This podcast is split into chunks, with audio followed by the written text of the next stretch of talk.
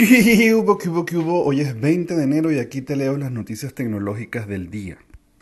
Microsoft se une a Cruise y a General Motors para, la, para desarrollar eh, vehículos autónomos. Es decir, el que faltaba, pues ya Google desarrolló el suyo, Amazon también desarrolló el suyo, Apple tiene una alianza con Hyundai y va a desarrollar el suyo, y pues Microsoft no se quería quedar por fuera, así que arrancó esta alianza que invirtieron 2 mil millones de dólares en esta alianza.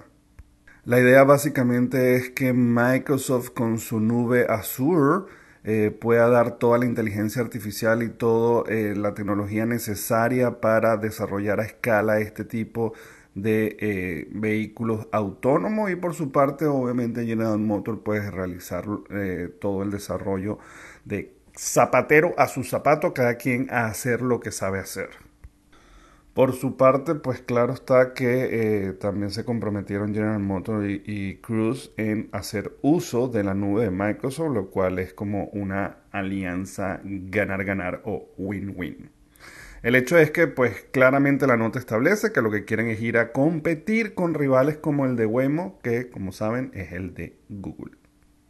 El navegador Brave del que tanto le hablo, porque no solo puedes ganar plata o dinerito con su token en criptomoneda cada vez que veas algún tipo de publicidad, sino que también te restringe todo tipo de eh, anuncio o publicidad eh, eh, molesta. De hecho, puedes ver YouTube desde ahí sin tener ningún tipo de publicidad. El hecho es que ya están empezando a admitir los protocolos IPFS el que no sabe qué es el IPFS se denomina el Interplanetary File System y vale la pena para que se rían un, rato, aunque va a ser un poco complejo.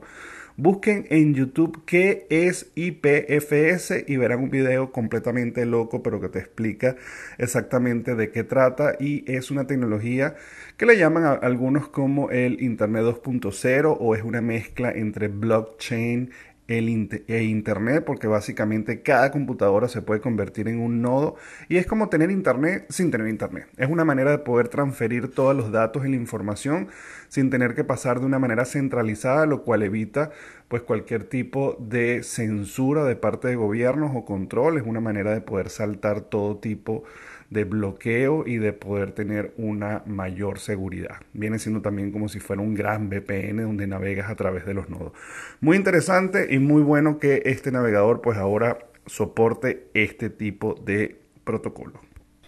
Y Telegram que continúa en el ojo del huracán, en este caso pues eh, por fama, por capitalizando todo lo que la gente está dejando de WhatsApp por el tema de las nuevas políticas, lo cual ha hecho que ya llegue a 500 millones de usuarios activos.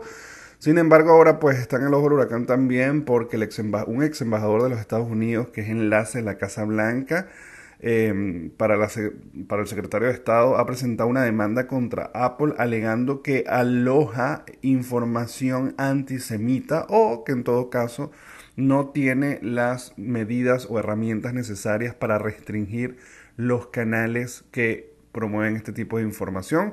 El punto es que él está buscando que saquen de manera inmediata de la App Store y que además le den una indemnización por daños morales de 75 mil dólares. El punto está, es que lo curioso es que no piden lo mismo para la Google Play y bueno, Telegram se ha defendido, más bien ha dicho que después del asalto al Capitolio, justamente ese día ellos bloquearon cerca de 182 comunidades públicas que estaban buscando promover la violencia o las manifestaciones y ellos lograron restringir eso.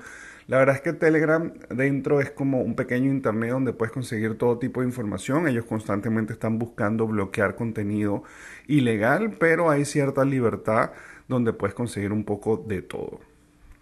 Bueno, señores, ya saben, me pueden conseguir en todas las redes sociales como arroba el y se pueden suscribir al canal de YouTube o de Spotify para que reciban esto todos los días. Nos vemos mañana. Bye bye.